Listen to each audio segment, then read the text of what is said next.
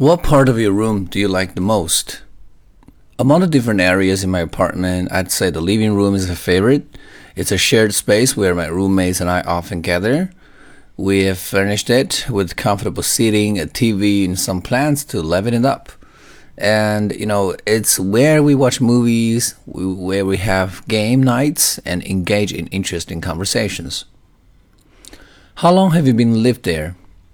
I've been living in this apartment for approximately a year now. It's been an exciting and a transformative experience as it's my first time living independently and sharing space with roommates.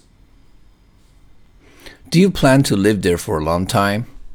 While I enjoy my current living situation, I don't plan to stay here for an extended period. My intention is to live in this apartment for the duration of my college program, which will be another couple of years.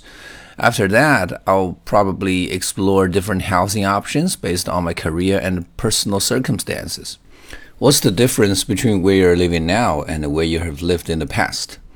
Prior to my current apartment, I lived in a dormitory on campus during my freshman year of college and the dorm room was much smaller and more utilitarian in design.